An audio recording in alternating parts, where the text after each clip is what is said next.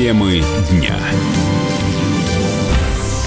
Здравствуйте, в студии Вероника Борисенкова.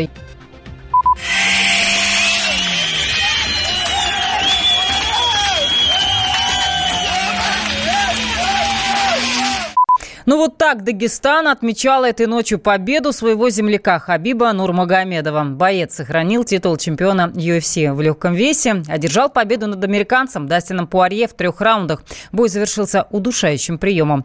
Поединок прошел в Абу-Даби, и некоторые спортивные эксперты заявляли, что у россиянина не было соперника опаснее Пуарье. Поэтому за боем, несмотря на позднее время, следили не только ближайшие родственники Хабиба, а вся республика. Как это было? В эксклюзивном интервью «Комсомольской «Комсомольской правде» рассказал Нурмагомед Нурмагомедов, двоюродный брат отца Хабиба. Ну, вот почетный круг покидываются сделали со всеми родственниками, со всеми села. Никаких эксцессов, ничего не было, все в порядке, аккуратно.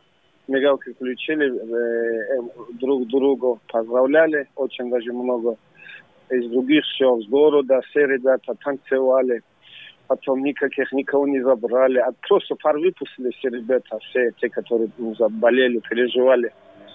И все хорошо. Нурмагомедов побеждал во всех своих 28 боях. У него ни одного поражения. Пуарье лишился пояса временного чемпиона. Он проиграл впервые с 16 года.